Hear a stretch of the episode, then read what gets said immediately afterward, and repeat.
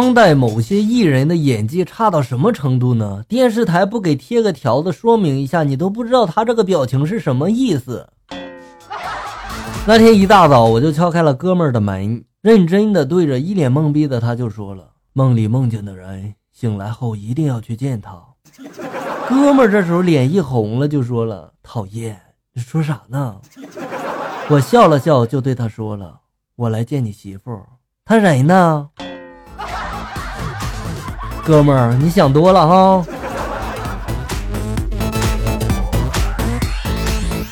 昨天我刚换了一个手机号，决定逗一逗我的女朋友，于是我就给她发了条信息。信息是这么写的：“缘分天注定，想知道你和他的缘分吗？请发送你和他的真实姓名，如小明、小红，咨询费两元一条。”过了两分钟，我收到了我女友和我兄弟的名字。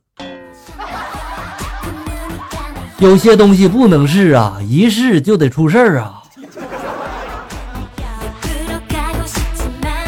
今天坐公交到站了，从车前头一个大妈抱着一麻袋的西瓜要下车，我看着她步履蹒跚，本着中华五千年的传统美德啊，我赶紧的上前一把就抓住了袋子，对大妈就说了：“大妈呀，台阶高，我帮你抱下去吧。”大妈这时候就说了：“好孩子啊，谢谢你啊。”大妈刚松手，我竟然没有抱住那袋西瓜，连人带瓜滚下了车呀！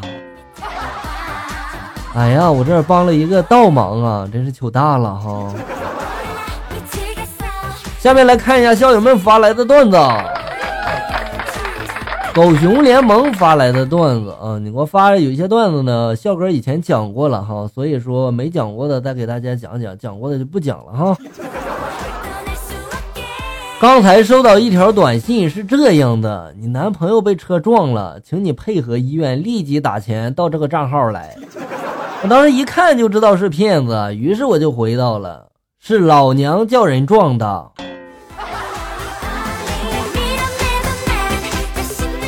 语文课上，老师就说了：“小明，请你把如果每一滴水都代表一个祝福，那我就送你一片海洋，做一个仿句的练习。”小明这时就说了：“如果每一朵花都代表一个祝福，那我会送你一个花圈。”小明，滚出去！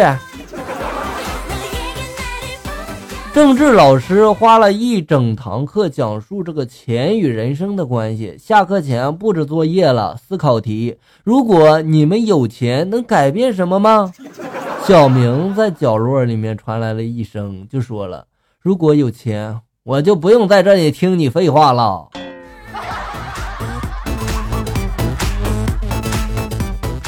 吴痕发来了一个问题哈，他是这么说的：我有一个严肃的问题向大家请教哈，我女朋友嘛最近老是欺骗我，她总是在晚上和别人出去，很晚呢才坐这个出租车回来哈，又不开到门口。我有一天嘛，我就偷看她手机，结果她大发雷霆了。于是有一天晚上嘛，我就跟着他一起出门。我骑着我的摩托车，藏在街街街边的这个拐角，等着他，看看到底是谁来接他。结果我发现我这摩托车漏油，我就是想问一下哈，我这车刚买了一年，这个漏油问题保修吗？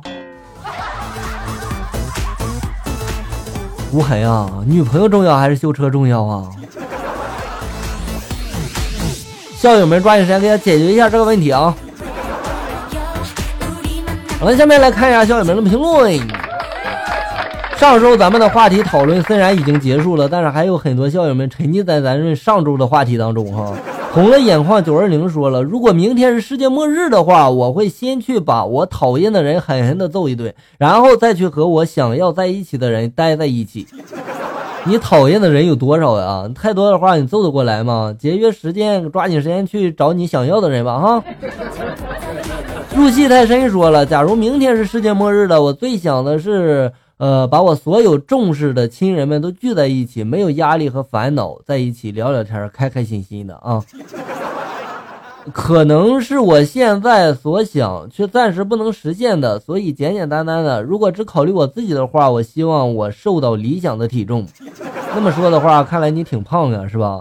然后呢，能够穿越到古代，可能我最近这个穿越电视剧看多了，哈哈。